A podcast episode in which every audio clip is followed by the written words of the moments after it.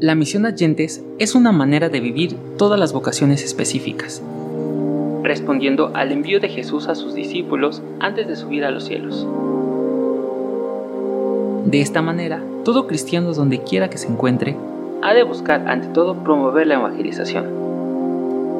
En este podcast, las voces entran en un diálogo profundo para converger en una reflexión que nos pueda describir cuáles son los nuevos retos de la misión Agentes. Escucha el podcast de la Coremag y todos sus episodios a través de la aplicación MG Online o a través de Google Podcast, Spotify, Apple Podcasts y iHeartRadio o en nuestra página de internet misionerosdeguadalupe.org. Misioneros al aire.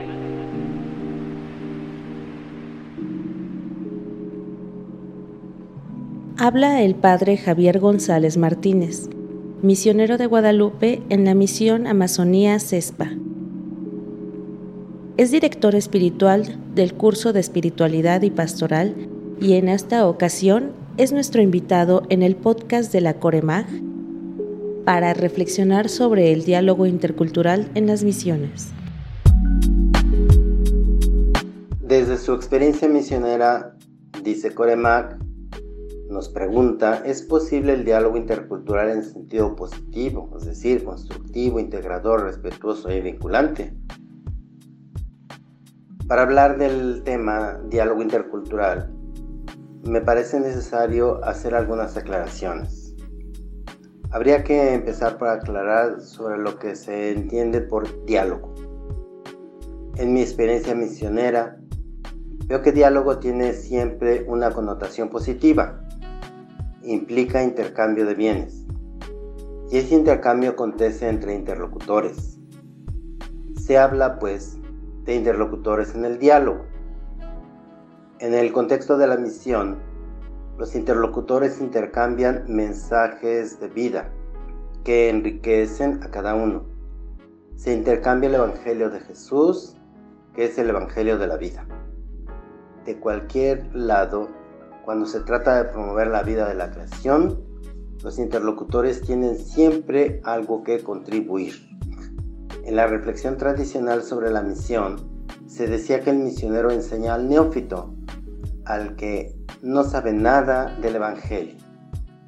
En la misión entendida en términos de diálogo, todos los interlocutores, el misionero y el neófito, tienen algo que contribuir pues cada uno es depositario de algo creado por Dios que enriquece la vida de cada uno. Por otro lado, se puede hablar de lo contrario. En asuntos de violencia, por ejemplo, se habla de interlocutores agresivos. El intercambio de agresiones no es diálogo, como lo que sucede en la evasión de Rusia a un país menor. Es violencia, y eso no es diálogo. Esto es guerra y opresión, principalmente, en este caso, de uno que es más fuerte sobre otro que es más débil. Si el diálogo es interacción entre dos con cosas que de un lado y otro benefician a los interlocutores, promoviendo la vida, entonces el intercambio entre violentos trae muerte para los dos bandos o puede producir mayor perjuicio de un lado que del otro, pero definitivamente muerte para los dos. Luego viene lo intercultural del diálogo. Los interlocutores del diálogo son seres de cultura. Cada uno posee eh, bienes propios de su cultura. Los interlocutores se definen y se identifican por sus culturas. Es más, cada interlocutor se define por lo que su cultura lo caracteriza. Nos condicionan factores culturales. Somos lo que somos gracias a la cultura a la que pertenecemos. Entonces, lo intercultural del diálogo se refiere al intercambio de valores culturales que cada interlocutor aporta para un determinado propósito, en nuestro contexto de misión, ya lo hemos mencionado, el propósito es la vida de la creación, la vida creada y renovada es el producto final o el feliz resultado del diálogo intercultural. Entonces, ¿qué es el diálogo intercultural? Eh, positivo en sentido constructivo, integrador, respetuoso, vinculante. Bueno, claro que lo es. Es positivo en sentido constructivo, pues el diálogo supone intercambio de bienes, tal como la cultura de los interlocutores lo pueden hacer. El enriquecimiento es mayor, pues el diálogo es dialógico.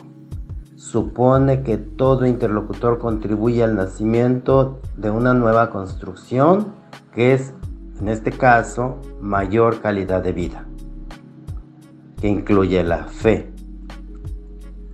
El diálogo intercultural es positivo en sentido integrador de bienes. Cuando interlocutores dialogan, integran bienes desde sus propias culturas que son como nuevas conexiones de vida. El diálogo intercultural es positivo también en sentido respetuoso, pues reconoce el bien de su interlocutor. No es respeto de quien se agacha para inclinarse al vencedor, es respeto de quien acepta el bien de su interlocutor como bien necesario para generar una nueva forma cultural de vida. El diálogo intercultural es positivo en sentido vinculante, pues crea lazos de fidelidad entre lo nuevo que emerge, producto del intercambio de bienes de interlocutores distintos desde culturas diferentes. Gracias en esta primera parte.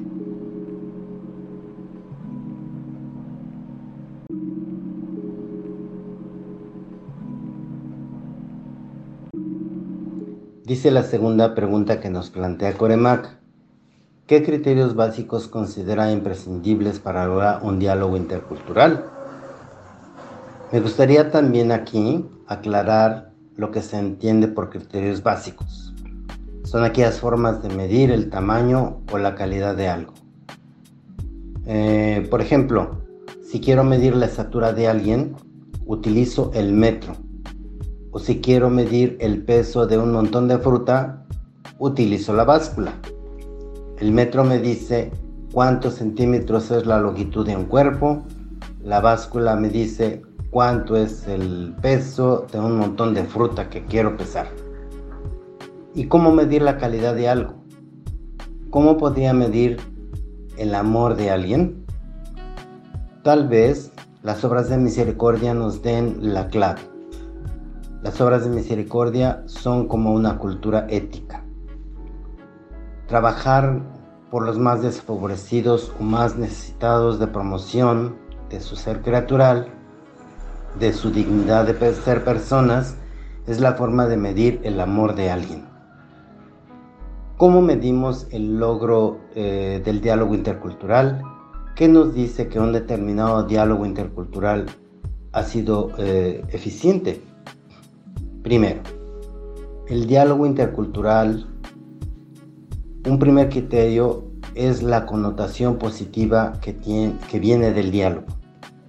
Segundo, otro criterio, en el diálogo intercultural hay interlocutores que tienen que ser reconocidos con toda su carga cultural.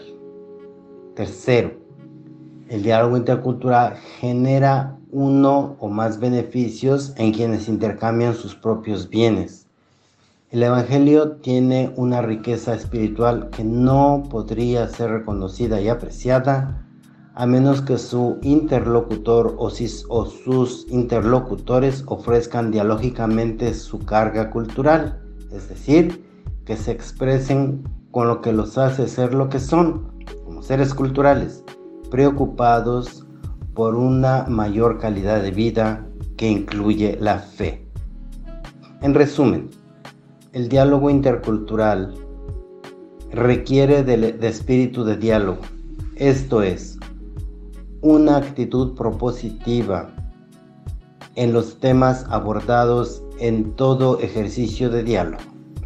Actitud propositiva en relación al resto de las culturas, teniendo en cuenta que el mundo personal es tal gracias a la, cultura em, que caracteriza a cada quien. El espíritu de diálogo nos permite saber que no dialogamos desde una identidad acultural, es decir, sin cultura, como tampoco vamos hacia un interlocutor desposeído de cultura. Nacemos, crecemos, vivimos y morimos en culturas a las que pertenecemos.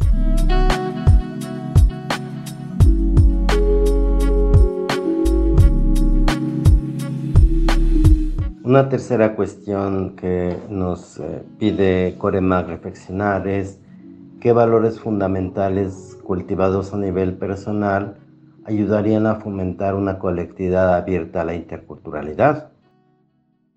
Quisiera desmenuzar esta pregunta y así contestar. Se refiere primeramente al fomento de valores que hacen posible el diálogo. Se refiere también a valores se dice son fundamentales. Esos valores fundamentales se cultivan a nivel personal. ¿Y esto para qué? Para conseguir que todos, es decir, la colectividad, esté abierta a la interculturalidad. A ver, ¿qué es fomentar? Fomentar es procurar un ambiente humano propicio que sea transparente al diálogo, entre interlocutores que se reconocen en su identidad cultural. Si los valores de los que aquí se trata son fundamentales, hay que procurar que dichos valores sean fundacionales. ¿Qué sentido? Esos valores dan razones de origen a la necesidad de vivir en la cultura del diálogo. Son verdaderos referentes del diálogo intercultural pues son valores que dan inicio al diálogo intercultural. Son valores a nivel personal, es decir, se anidan en el corazón del individuo, se enraizan en la conciencia de personas, ahí donde exactamente surgen los actos humanos libres. La colectividad no es un simple agregado de personas, es todo un fenómeno humano con interconexiones diversas que provienen de culturas. Entonces, ¿cuáles son los valores fundamentales personales que fomentan la conciencia colectiva de la interculturalidad? De inicio, es la conciencia de ser persona humana con identidad cultural. Segundo, la conciencia de que esa identidad cultural es irrenunciable. Se puede o no reconocer, pero nuestro ser cultural es parte de lo que somos. Y otro valor fundamental que puede fomentar la interculturalidad del colectivo humano es precisamente lo social de la vida y sus innumerables conexiones Nadie vive desposeído de su entorno social y del diálogo que vive diariamente. Lo reconozca o no, el encuentro diario con gente va tejiendo los insumos que lo hacen vivir. La fraternidad, el trabajo, el diálogo, la fe, etc. Gracias pues Coremac aunque complicado por veces, es apasionante reflexionar sobre el tema del diálogo intercultural. Es el alma de nuestro ser misionero. El Evangelio de la vida de Cristo en contexto de misión no sería posible sin el diálogo intercultural que lo requiere. Por eso, gracias. Es importante seguir reflexionando sobre la posibilidad del diálogo intercultural, de sus eh, criterios básicos y de sus valores fundamentales que lo, que lo fomentan. Gracias.